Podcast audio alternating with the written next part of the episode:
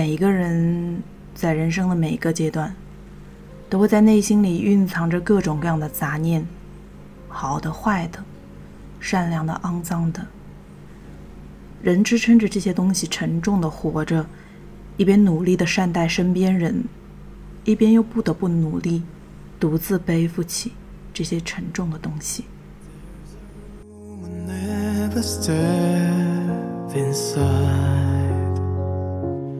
If we buried in time so i love to do 你好听故事的人这里是荔枝 fm 四八二三一六我是主播陆离点击关注可以认识我。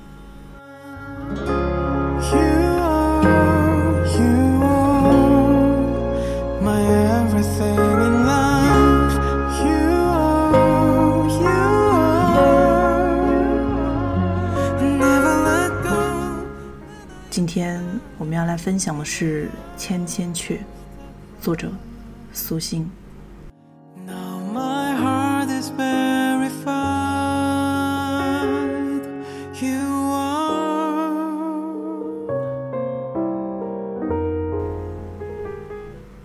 如果如果我有杜拉斯的才华和自信，我就会写道：我已经老了。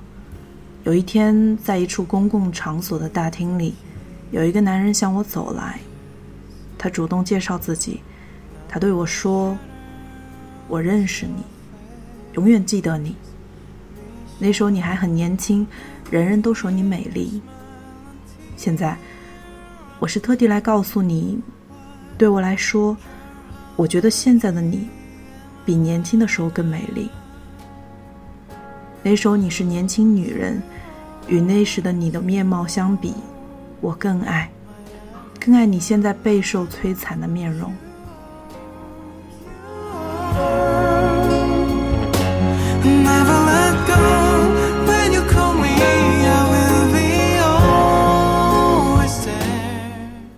但实际上，我不能这样写。才华固然重要，自信则更重要。有人天生不怀疑自己的魅力，可以落落大方的昭告所有人自己备受爱慕；有人则处于摇摆不定的怀疑之中：我有魅力吗？我值得别人来爱吗？事实上，前者不论样貌如何，总会比后者更受人爱。这是宇宙的法则。你觉得自己有，你天然就会有。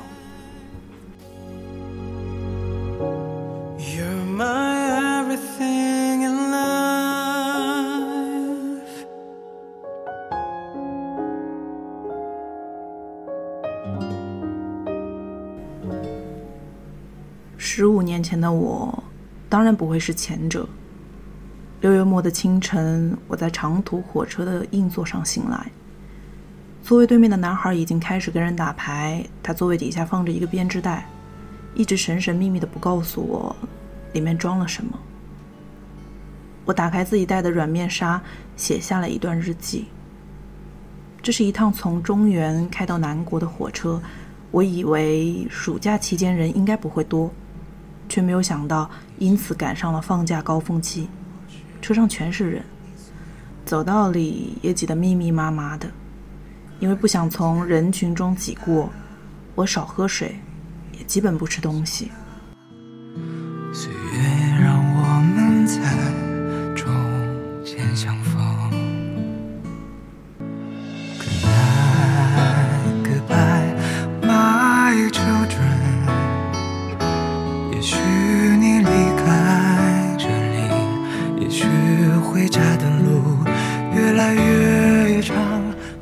对面桌子的旅伴已经换了两三波，原本是两位在郑州打工的江西男青年，一路上都拿着手机在打游戏、发信息。那时候手机还是一种相对稀罕的东西。后来他们下去，上来了两个广东男青年，看上去像是发廊仔。他们拎着编织袋，让我猜里面是什么。我说是蛇吧。他们神秘的笑着，说：“下车再告诉我。”那其实是我第一次独自乘车远行。是一片叶子飞向更远的树枝，那些岁月就像只是昨日。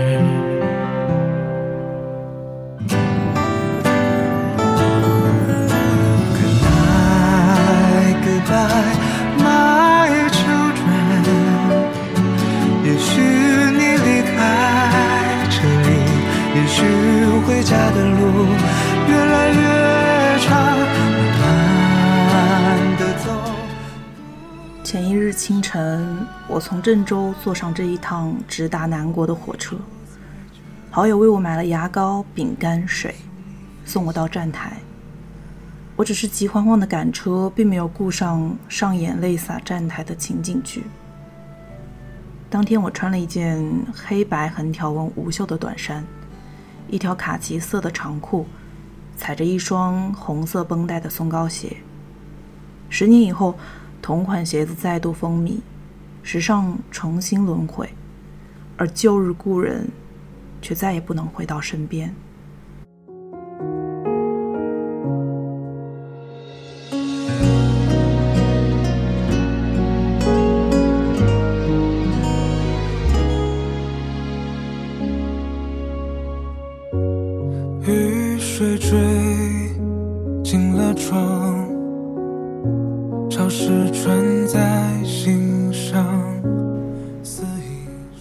时候我还是一头短发，头发刚披到脖子边上。前天晚上宿舍舍友买了染发剂，在房间里自己染发，我也跟着玩儿，但又舍不得把头发都染黄，只挑染了额前的一揪。你看，这细节还宛如眼前片段，可是我们都已经回不到当初的心情。慢的擦，雨划破过后。上午十点多，火车在广东惠州停下。我背着一个双肩包，里面是几件衣服；拎着一个包，里面装着一本《红楼梦》、一个软面钞以及带给你的礼物。我下了车，如果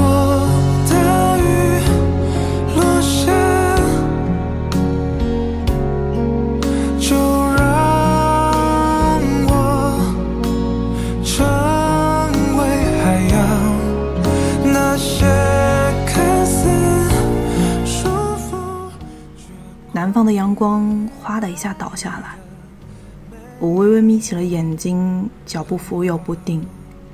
拎蛇皮袋的男孩从我身边快步掠过，擦肩时轻声对我说：“这袋子里就是蛇。”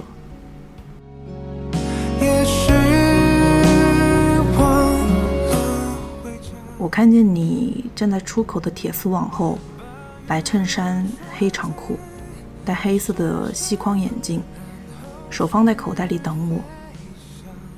你看见我，你抢上几步，伸出右手来握住我的左手。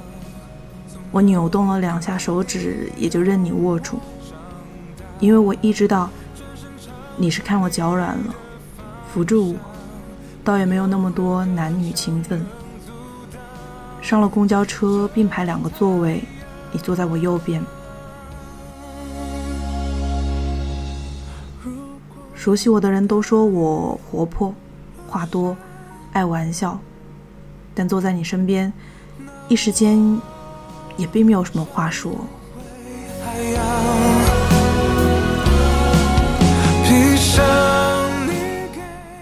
我也不好意思看你，再说你也没有什么好看的，厚厚的黑发，浓浓的眉毛，细细的眼睛，薄薄的嘴唇，一眼也就看完了，只好坐着，一时无话。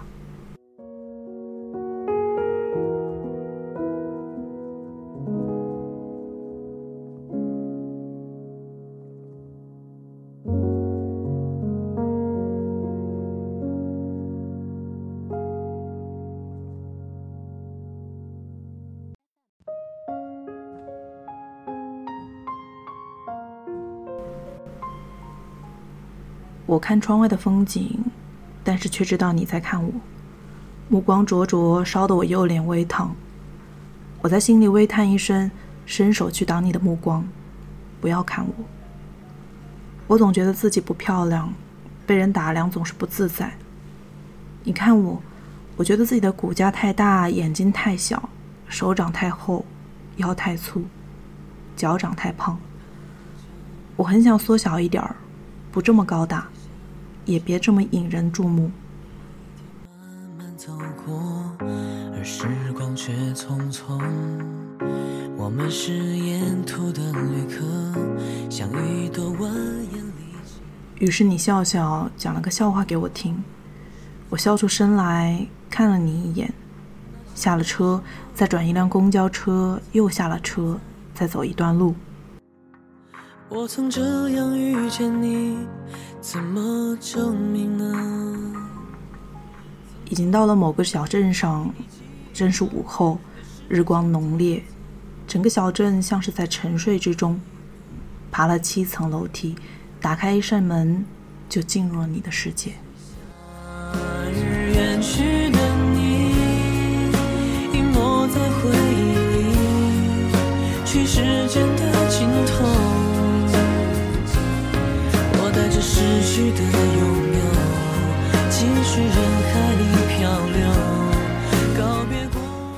在相识之前，我已经知道你很久了。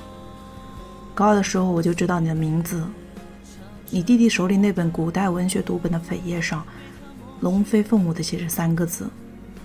我看了一眼，问他：“是你哥哥吧？”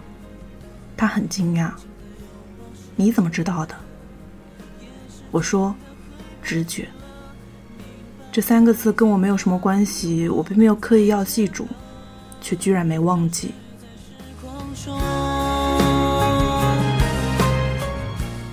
我开始断断续续的从你弟弟那里听到你的消息，你炒股赚了钱，你做了网站主页，你的女朋友送你九百九十九颗折纸幸运星。夏日你跟他们一起喝啤酒，喝完后把空酒瓶顺着地面滚到屋角去，并非刻意，这些明明跟我没有关系的话却落在心上，居然未曾被遗忘。有些事没有答案，是多么。而我们正式认识，竟然是三年之后的事情了。读了大一的我开始迷恋上网，做的最多的就是胡乱的浏览网页、QQ 聊天。某次跟马上就要下线的你弟弟聊天，他丢给我你的 QQ 号，非要我加上你。聊天的开端并不非常愉快，然而后来我们开始聊诗词《红楼梦》。那时候的我应该是寂寞的，虽然寂寞是人生的常态吧。年轻时的寂寞还是更磨人一些。那时候我天天把人生而孤独挂在嘴边，虽然却并不太懂得它，也不太懂得自己的寂寞。走散的我们，仰望着同片天空，就算夏天失去了花，也曾开过在无人的角落。少一回快乐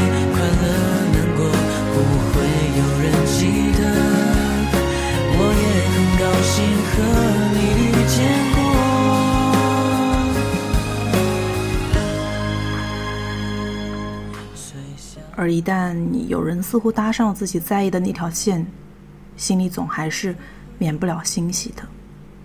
即便如此，两个多月后我们还是断了联系，直到半年后。我百无聊赖的又想起你来，再度找你聊了几句。你已经去广东上班，聊了一段时间以后，你邀请我暑假的时候去找你。我一直没有答应，直到某晚，我们又聊起这件事情。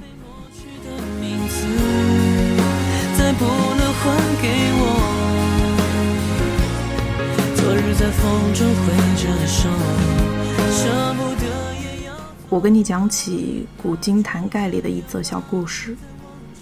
一位瞎了眼睛的妓女，因为太穷养活不了自己，就去京师谋生。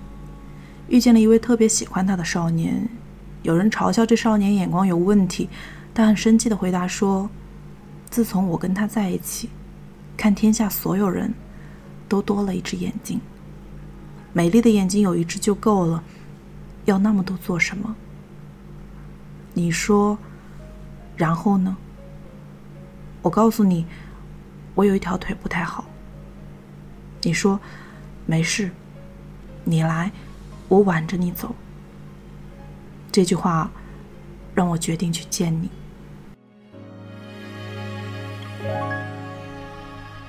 我已不再掉眼泪，很努力的体会这个世界不完美。这旅途多少你所在的小镇，有山有海，有巨大的山一样的云朵，缓缓的从空中走过。白天你要去上班，我一个人在空旷的屋子里待着，打开阳台的窗，让南方的风从窗口直灌进来。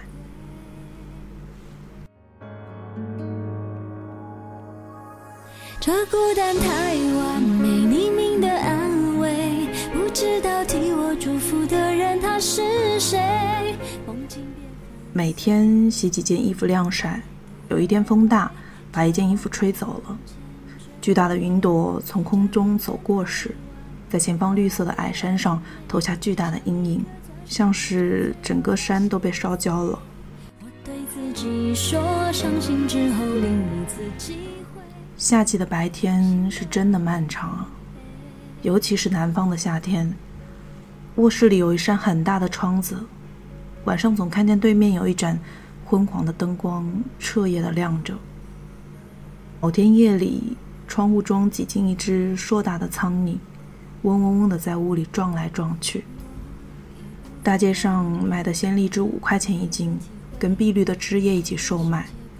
把芒果剖开，有滑白的鱼骨般的核。炸过的花生米放在桌上，半天皮就不再焦脆。楼下总有一户人家，上午十点左右会播放儿歌。五楼的住户开着门，主妇蹲在地上撑开一块抹布，细细的擦地。晚上你回来，常常提着很多东西：菜、米、蛋、面。还有特意给我买的水果和零食。有时候是我做晚饭，这时候我会把你赶走，因为别人盯着我做饭，我会紧张到手足无措。然而你做饭的时候，却让我一定要在旁边看着。我看着看着会不好意思，常常转头去看西边的晚霞。那晚霞真的很漂亮，你做的饭也实在很好吃。我会全心的奉陪，这孤单太完美，匿名的安慰，不知道替我祝福的人他是谁。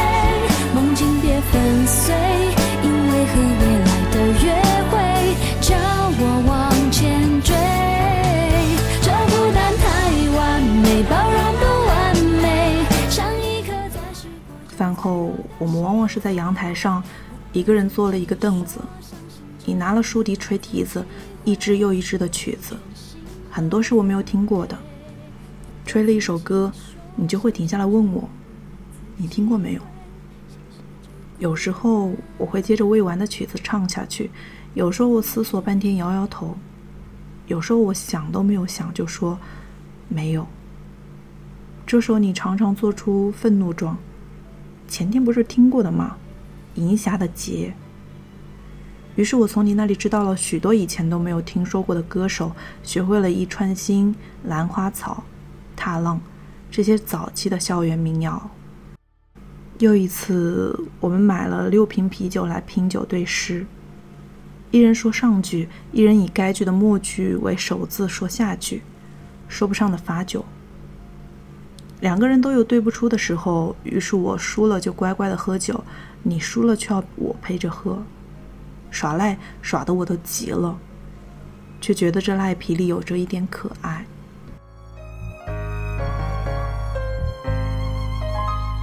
天天写封封写满六百句的我爱你，写了十年我一向自负博闻强记，在你面前却吃了瘪。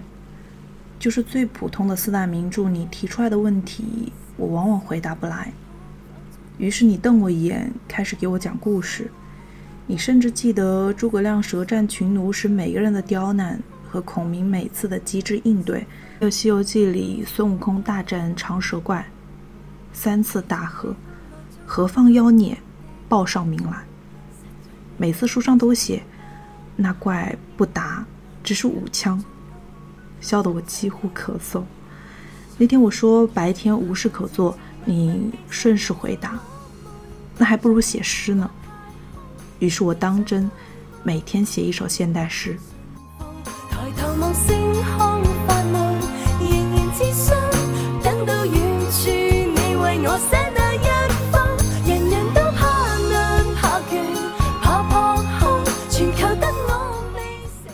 心。诗句、歌曲、小说，这座安镇的小镇像是一座孤岛，周围都是空白，只偶尔用电话跟家人接一道线。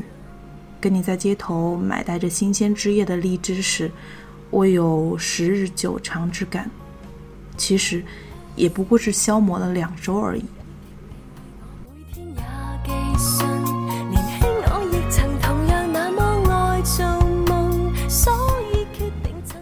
第二个周日，你说手里没钱了，在考虑是不是要我回家去，过段时间再来。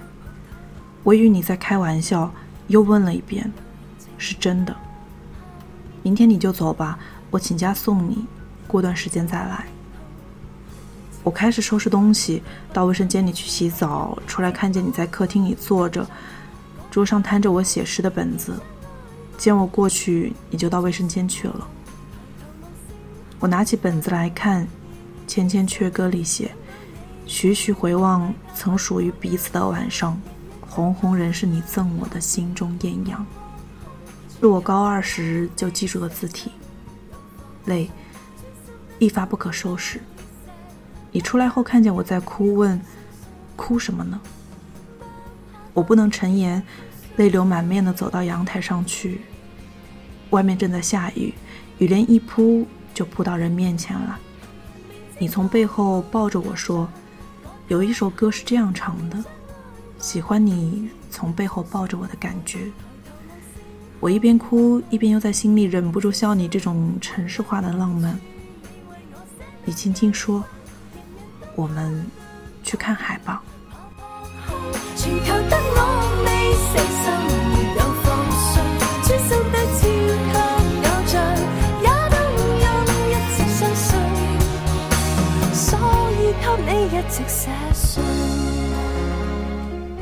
看海是我们之间的约定。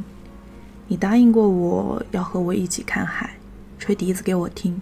你已经为我吹过很多次的笛子，却没有带我看过一次海。坐了摩托去，我把下巴磕在你的肩膀上，抱着你。雨珠急急重重的砸在我们身上，那一片海，银蓝银蓝。你降落的太突然了。我们都没有泳衣，你脱了外衣长裤就跳下去了。我把脚伸进微凉的海水里，跃跃欲试。你引诱我说：“要不买身泳衣给你。”我就那样穿着无袖衫和七分裤跳了下去。不得，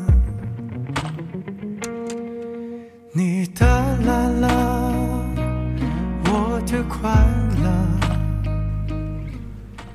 两个人都成了小孩子，摸了许多的贝壳出来，捻了一块好的，扔掉一片，再捡一片，又扔一片。你还捞了海沙来抹在我的手臂上。我是旱鸭子，你却动了游泳的心思了。你是不是我的？你像天外来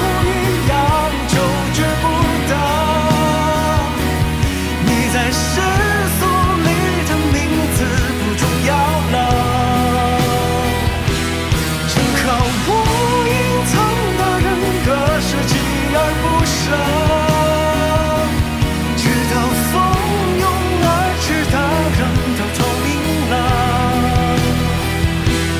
我在又不远处用明天换你靠近你让我坐在净水边的一块大海礁上，你一头扎进水里，游向远方，很久很久，才又见你在水波中游回来。我是你在万顷碧波中的目标。那一刻，我突然觉得有点悸动。回程时，我穿了湿衣服坐在你背后，把你的裤子都打湿了。下车后，我们去菜市场买菜，我指给你看湿裤子。你说没事。吃过晚饭，你要我跟你一起去上网。上完网回来的时候已经十一点多了。你跟我说。明天不走了，下周六再走吧。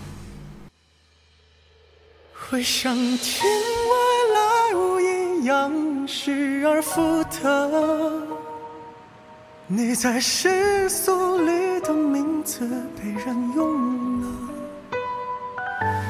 反正我隐藏的人格是锲而不舍，直到蜂拥而至。的人都透明了。第二天，你交给我一百块钱，说：“看看能不能坚持一周吧。”我笑了笑说：“其实你不应该让我管账的。为什么？因为万一我管的好了，我走了以后你会想我的。”你笑了笑。那一百块钱没有花完，而离别的一天。终究还是来了。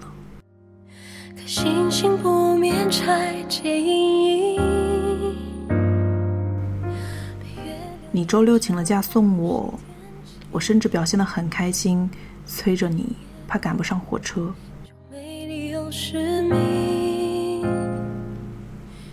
我们离车站很远很远，坐公交车过去的时候，你累了要睡。我调整了姿势，让你靠在我的左肩。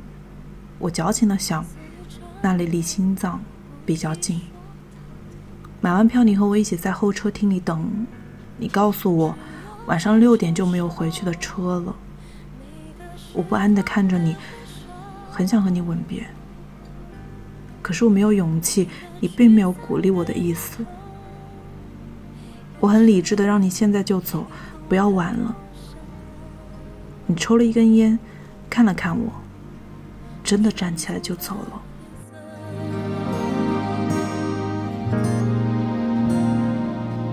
被穿上了外套的情绪。我没有送你，只坐在那里，目送你走出视线，真的消失了。我开始后悔，为什么没有吻你？我幻想你去而复返。抱着我说：“不要走了吧。”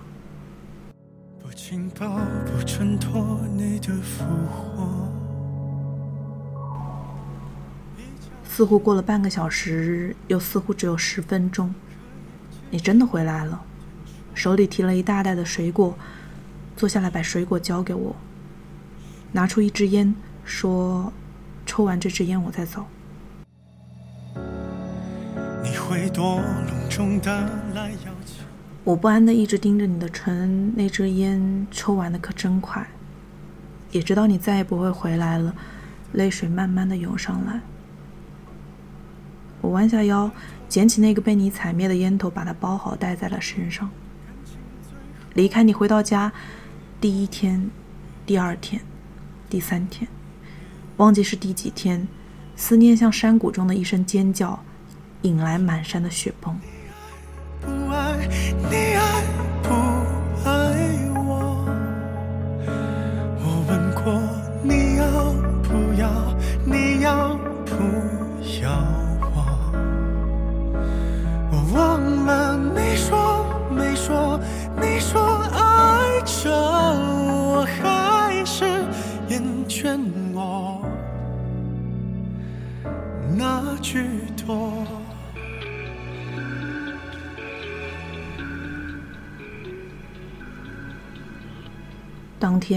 坐在院子里，看着夏日傍晚满院的余晖，当场落下泪来。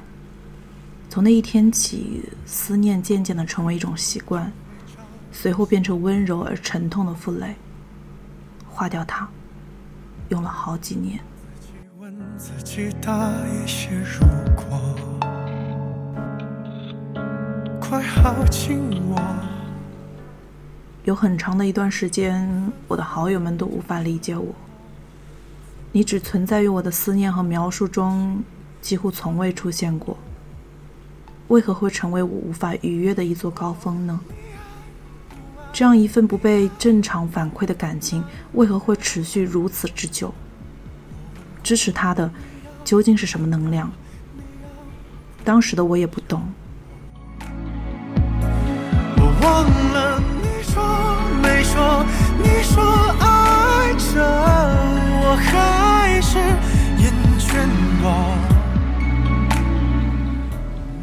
当时我也不懂，我只知道自己无法遏制被你吸引，像铁丝注定要冲向磁石，像飞蛾一定要扑向烛火，像物质必定落进黑洞。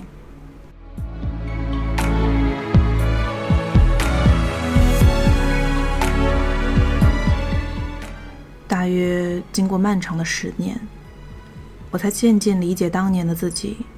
你于我而言，不仅是……最初靠近的恋人，更是我最需要的一种认同。我需要通过被你爱上来肯定我的价值，全方位的价值。我们相识时，你在智力、阅历、感情上的经历都远远的超过我，是我渴望亲密接触的强者。就像我的父亲相对于母亲而言那样，我一直目睹着母亲的不被爱，不自觉的将她的命运。担负于自己的身上。如果你会爱上我，那父亲也有可能会爱上母亲。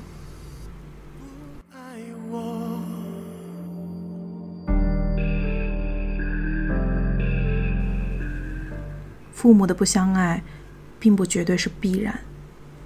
然而，因为父亲不爱母亲，我早已在潜意识里认为我必然不会被男人所爱，而我的残疾和你的冷淡。强化了这个观念，在这种关系里，我渐渐的扭曲了我骄傲的自尊，对你的强烈恋慕、卑微的思念，以及为你做点什么的冲动。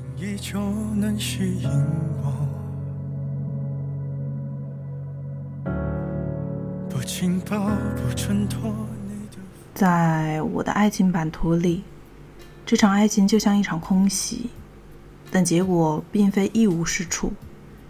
它最终炸掉了一大部分过去的肿瘤。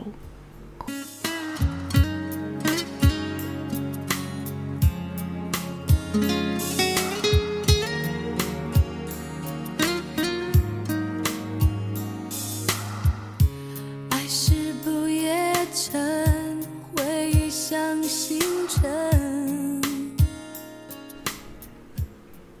回到郑州上学之后，我开始给你写信。那时候写信还是大家使用频率最高的通信手段。在信里，我迫不及待又毫无节制地开始对你倾诉我孤独的境地，我父母及家庭给我的茫然，我膨胀的骄傲和自尊心，我读到的书、看到的段子，我关于你的无数幻想。坐到清晨，阳光替房。我是那般渴望向另外一个人袒露自我，渴望寻求到一位完全认可我的恋人。我说，我愿以你为父、为兄、为同伴，因为自己一直将这人生视为巨大的游乐场。于是跟你说，在这花花世界上，我想是你最好的同谋。我一股脑的将自认为美好的内心倾泻给你，以为你会发现我的善良、有趣、可爱、脆弱并喜悦的拥抱他。直到两年后，你的新女友告诉我，她觉得你太爱幻想了，我才确认你到底如何看待这种倾诉。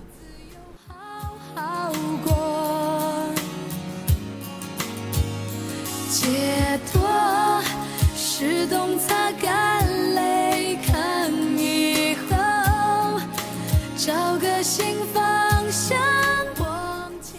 你打来的电话渐渐的少了，从来不回复我的信件，QQ 信息也越来越少。终于，那个下午，我已经忘记自己在 QQ 上近乎哀怨的说了一句什么，你严厉的回复我：“你什么时候变成了要求这么多的人？我第一次感受到什么是唰的一下从头凉到脚。我呆坐在座位上，心口剧痛，全身冰凉，羞愧难当，而且心里清楚，我们彻底完了。结局一样，又何苦再想？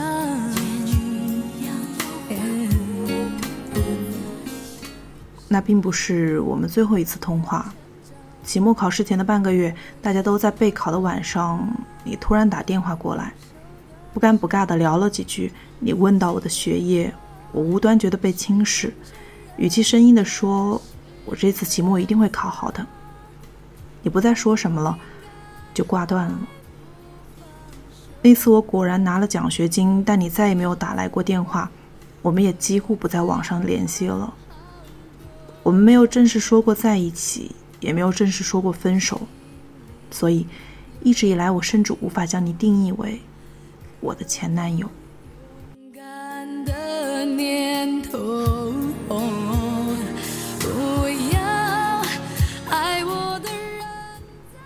跟你分开三四年以后，我在公交车上坐着，仍然会想起你说的笑话而突然微笑起来。晚上关了灯，闭上眼睛酝酿睡意时。许多凌乱的画面开始上演。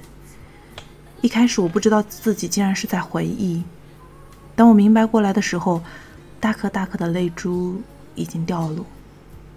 我意识到自己在哭，把枕头翻了个面。十分钟之后，又湿透了。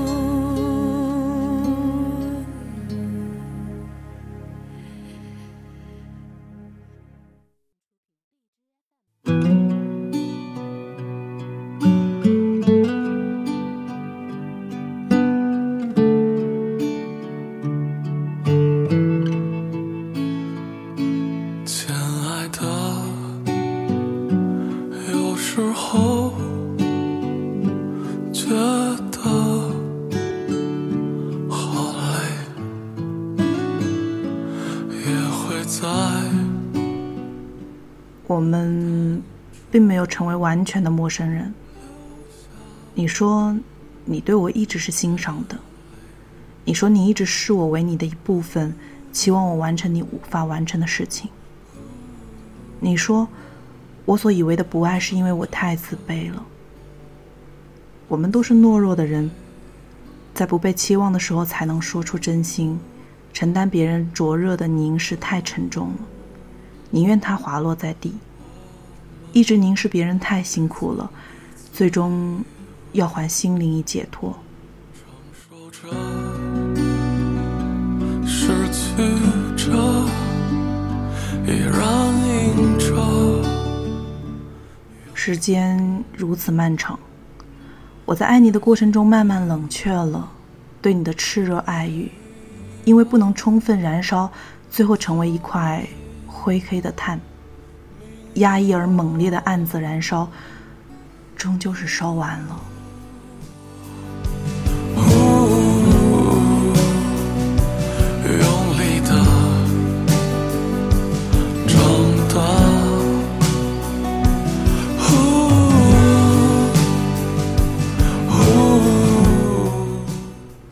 在不爱你之后，我感到轻松自由，前所未有的自由。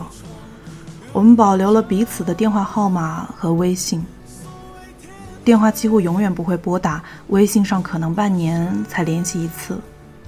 上一次联系，你发来了你儿子的照片，他就快上初中了，小小年纪就戴上了黑边眼镜的他，宛然是你的翻版。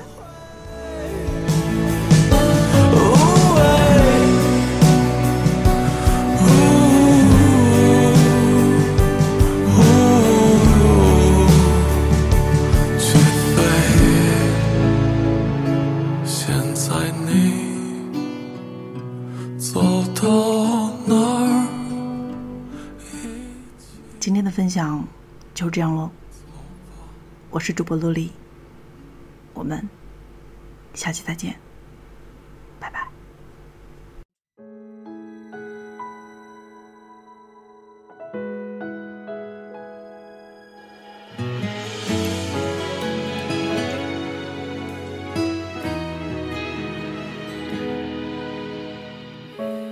那时的感情总是苦。